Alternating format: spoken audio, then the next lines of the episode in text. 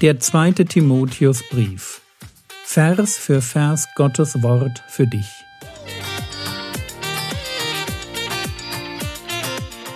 Ich brauche eine Auszeit und deshalb bekommt ihr in den nächsten Wochen eine ganz neue Reihe von mir zum zweiten Timotheusbrief. Mein Name ist Jürgen Fischer und ich wünsche euch beim Zuhören Gottes Segen und viele hilfreiche geistliche Impulse für euer Leben. 2. Timotheus, Kapitel 2, Vers 8. Paulus schreibt, halte im Gedächtnis Jesus Christus auferweckt aus den Toten, aus dem Samen Davids nach meinem Evangelium. Wir sind immer noch bei der großen Überschrift Leid. Der Apostel möchte seinen Freund und jüngeren Kollegen ermutigen in einer Situation, wo er selber angefochten ist, ein Stück nachgelassen hat, sich nicht mehr so richtig traut durchzuziehen, wo ihm die Probleme über den Kopf wachsen, er seine Gnadengabe so einfach so ein Stück schleifen lässt. Er möchte sagen, hey komm, trau dich, geh wieder dahin, wo es weh tut. Ich weiß nicht, ob ihr Rugby-Videos anschaut. Wenn ihr wissen wollt, was es heißt, dorthin zu gehen, wo es weh tut, schaut, euch mal ein gutes Rugby-Spiel an. Ja? Die, die die Punkte machen, gehen dorthin, wo es weh tut. Und darum geht es, dass wir uns die zum Vorbild nehmen und sagen, yeah, und rein. Timotheus, gib Gas. Die Frage, was kann ihn ermutigen, wieder neu seine Gnadengabe anzufachen und im Leid drin zu bleiben, reinzugehen und zu sagen, okay, ich pack's nochmal an. Und ein Aspekt, mit dem wir jetzt starten wollen, das ist hier, halte im Gedächtnis Jesus Christus. Unser Nachdenken über den Herrn Jesus ist tatsächlich eine Bank, die wir haben, wenn es um Leiden geht. Wenn wir wissen wollen, wem wir folgen, dann ist es wichtig, dass wir eine klare Vorstellung davon haben, wer Jesus ist. Er ist einerseits auferweckt aus den Toten, das heißt, er hat den Tod besiegt. Und dieses auferweckt hier meint nicht nur, er ist irgendwann in der Vergangenheit auferweckt worden, sondern es hat diese diese Bedeutung, er ist auferweckt, um zu leben, auferweckt, um heute uns noch etwas von seiner Auferweckung an Lebensqualität zu geben. Also er ist, der, er ist der Auferweckte, der heute noch lebt. Er ist aus dem Samen Davids und demzufolge der rechtmäßige Anwärter auf den Thron Davids und damit auf die ewige Herrschaft. Und das Ganze nach meinem Evangelium, natürlich nicht im Sinne von nach dem Evangelium, das ich mir ausgedacht habe, sondern im Sinne von nach dem Evangelium, das Gott mir anvertraut hat oder das von mir verkündet wird. Also wenn du mitten im Leid bist, Petrus würde sowas ähnliches schreiben, dann müssen wir den Herrn Jesus in unseren Herzen heilig halten. Er muss die Nummer eins bleiben. Wir müssen wissen, wem wir da folgen, warum es sich lohnt, genau dem zu folgen und da nicht müde zu werden. Paulus tut das, halte im Gedächtnis Jesus Christus, Vers 9, indem ich Leid ertrage bis zu Fesseln. Und Fesseln, das ist hier gemeint, ist natürlich Einkerkerung, Gefangenschaft. Man kann ein Wort für ein anderes verwenden. Man nennt, das dann Metonymie. Man kann zum Beispiel sagen, das Weiße Haus hat irgendetwas verlautbart. Jetzt wissen wir alle, dass Häuser nicht reden können. Und trotzdem verstehen wir, dass wenn man sagt, das Weiße Haus, da steckt irgendwie der Präsident der Vereinigten Staaten dahinter oder die Regierung. Hier ist das genauso.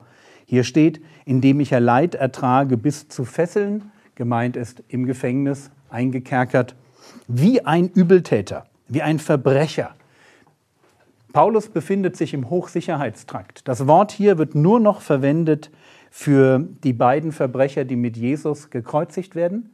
Das ist wirklich eine klare, ein klarer Hinweis darauf, dass Paulus als Person vom Staat, vom römischen Staat, als eine ernste Bedrohung wahrgenommen wird. Man hat ihn weggesperrt. Aber, und dieses Aber, das dürfen wir nie vergessen. Ich habe das schon im letzten Vortrag gesagt, es geht nie um uns. Aber das Wort Gottes ist nicht gebunden. Also niemand kann, egal was er tut, das Wort Gottes aufhalten. Gott wird dafür sorgen, dass sein Reich die ganze Welt durchdringt. Der Jesus hat das mal so gesagt. Er sagt, das ist wie wenn man so einen Teig hat und da kommt dann so, so Zeugs rein, was das Ganze dann zum Gären und zum Blubbern bringt. Ja? Und, und das wird da, das wird, das wird passieren. Ja? Dieser Sauerteig wird, vor, der wird seinen Job machen. Und das ist nicht unser Job. Das wird einfach passieren. Wir werden ein Stück weit zuschauen. Okay, es wird einfach so sein, das Wort Gottes ist nicht gebunden. Und weil das so ist, weil ich genau weiß, wem ich folge, was der geleistet hat, was der auch für die Entwicklung der Welt darstellt. Deswegen, Vers 10, erdulde ich alles um der Auserwählten willen. Die Auserwählten, das sind in der Bibel die Gläubigen. Jetzt ist die Frage, warum heißen die Auserwählte? Antwort, weil wir Christen sind. Und Christen sind Auserwählte. Ja, inwiefern sind wir Auserwählte? Na ganz einfach. Es gibt in der Geschichte einen Auserwählten. Wer ist das? Der Herr Jesus, ganz genau. Wo steht das? Dass er der Auserwählte ist? In Jesaja 42. Genau, das schlagen wir mal auf. Jesaja 42, Vers 1. Und es ist wichtig, dass wir verstehen, wie dieser Begriff Auserwählter verstanden wird in der Bibel. Jesaja 42, Vers 1 siehe mein Knecht, den ich halte. Also da spricht Gott der Vater über Gott den Sohn, beziehungsweise Gott spricht über den Messias. Jesaja 42, Vers 1, siehe mein Knecht, den ich halte, mein Auserwählter, an dem meine Seele wohlgefallen hat. Der Auserwählte ist also der, an dem Gott wohlgefallen hat. Und wir verstehen, beim Auserwählten geht es nicht darum, dass da fünf Messias zur Auswahl standen und Gott der Vater macht dann ene mene mu, bis er einen hat, sondern das war von Anfang an klar, wer das sein würde. Und der Begriff Auserwählter kann stehen für eine Beziehung, kann stehen für eine Qualität, dafür, dass jemand mir besonders wichtig ist, besonders kostbar ist. Ich habe übrigens auch so eine Auserwählte zu Hause. Und ganz ehrlich, ich würde immer sagen, meine Frau ist meine Auserwählte, aber ich habe tatsächlich nie mehr als eine Freundin gehabt. Das heißt, ich kann mit dem Begriff eine Qualität beschreiben und diese Qualität, die der Sohn in den Augen des Vaters hat, auserwählter zu sein, diese Auserwählung teilen wir, wenn wir Christen sind wenn wir in Christus leben. Das heißt, der Vater sieht uns im Sohn. Das kennt ihr von verschiedenen anderen Dingen schon. Wenn wir gerecht sind, dann teilen wir die Gerechtigkeit des Christus. Und so ist das eben hier auch. Wir sind die Auserwählten. Und Paulus sagt jetzt, ich leide,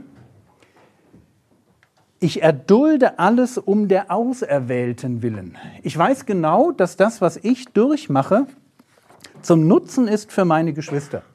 Und er formuliert hier ganz spannend, damit auch sie die Rettung, die in Christus Jesus ist, mit ewiger Herrlichkeit erlangen. Und ihr merkt schon, die Bibel ist, wenn es um das Thema Rettung geht, durchaus dynamischer. Ich weiß nicht, ob ihr das Wort am Ende dieser Freizeit noch hören könnt. Also dynamischer, als wir das vielleicht manchmal denken. Wir denken immer, Rettung, das ist irgendwas weit zurück. Da gab es diesen Tag X, wo ich mich bekehrt habe und das war gut. Das war auch hoffentlich gut. Aber Errettung ist etwas, was auch noch kommt. In gewisser Maßen könnte man sagen, wir sind gerettet, um gerettet zu werden. Ich weiß, das klingt total schräg, aber biblisch würde das gut zusammenfassen, was unterschiedliche Texte sagen. Es gibt Rettung als einen Blick zurück und es gibt Rettung als etwas, was noch vor uns liegt. Ihr werdet das wahrscheinlich selber beim Studium der Bergpredigt mal gemerkt haben. Da spricht der Herr Jesus davon, wie Menschen gerettet werden. Und er sagt da etwas von einer Pforte und von einem Weg. Wir sehen immer nur die Pforte. Wir würden immer sagen, du musst durch die Pforte, um gerettet zu werden. Hm. Ich liebe O-Ton Jesus. Ganz ehrlich. Weil O-Ton Jesus manchmal nicht mit dem zusammenpasst, was man in Gemeinden hört. Der Herr Jesus spricht davon, um gerettet zu werden, musst du durch die Pforte und dahinter den Weg gehen. Der Weg führt zur Rettung. Der Weg führt ins ewige Leben. Bitte lasst uns das einfach nicht vergessen, dass wir nicht zu schnell denken, da war mal was irgendwo in der Vergangenheit. Ja, und heute ist davon vielleicht nicht mehr viel übrig, aber es wird schon noch gelten, was damals in der Vergangenheit irgendwann mal war. Äh, äh. Hier steht, damit auch sie die Rettung, die in Christus Jesus ist, mit ewiger Herrlichkeit erlangen. Das ist Zukunft, das ist tatsächlich Zukunft. Wir gehen auf eine Errettung zu. Und wir brauchen das, dass Menschen uns auf diesem Weg begleiten. Wir brauchen es, dass wir diesen Weg weitergehen, gerade weil es ein enger Weg ist, ein schmaler Weg, ein angefochtener Weg. Und wir dürfen an der Stelle auch nicht einfach vom Weg abbiegen und sagen, nee, ich habe keinen Bock mehr. Das wäre wirklich falsch.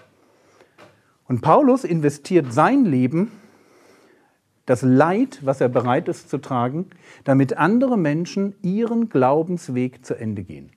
Das ist sein Ziel. Ich investiere mich, damit ihr euren Glaubensweg zu Ende geht. Und andere Leute investieren in mein Leben und vielleicht kann ich euch einfach ein Stück ermutigen, dieses dynamische Denken zu übernehmen. Nicht dieses statische Schubladendenken, ja, Schublade, ich bin gerettet, Schublade zu, sondern eher so dieses, wie steht es heute um mein Leben mit Gott? Wenn ich mir heute mein Leben anschaue, spiegle ich das, ich bin gerettet, spiegle ich das wieder? Und ich erkläre es auch gerne über das ja, über das Thema Ehe. Ich bin immer nur einer, der über Ehebeziehung erklärt. Vergebt mir das alle, die ihr nicht verheiratet seid. Das muss ein bisschen lästig sein. Aber ich kann es nicht besser erklären. Zu sagen, ich bin Ehemann, weil ich vor x 30 Jahren auf einem Standesamt sagte ja. Äh, nee, die Frage ist, ob ich heute mit meinem Leben zu, zu, diesem Ja stehe. Und nur dann, wenn ich heute noch dazu stehe, wenn ich das auslebe und hoffentlich in der Qualität, die diese 30 Jahre Ent Entwicklung hoffentlich mal durchgemacht hat, dann bin ich Ehemann. Bitte denkt da einfach ein bisschen dynamischer. Vers 11. Das Wort ist gewiss. Denn wenn wir mitgestorben sind, werden wir auch mitleben. Das Wort ist gewiss. Jetzt kommt etwas, was einfach mal total wichtig ist. Etwas, wo Paulus sagen würde, das, was ich jetzt sage, darüber brauchen wir nicht zu streiten, da ist keine Diskussion mehr, das ist einfach mal gesetzt. Das ist so wie so ein, so ein Fundament, da, da stellst du einfach mal deine Theologie drauf. Das war's für heute. In der nächsten Episode wird diese Reihe fortgesetzt. Mit dem regulären Podcast geht es am 14. November 2022 weiter. Viele alte Episoden finden sich auch in der App und in den meisten Podcast-Playern. Der Herr segne dich, erfahre seine Gnade und lebe in seinem Frieden. Amen.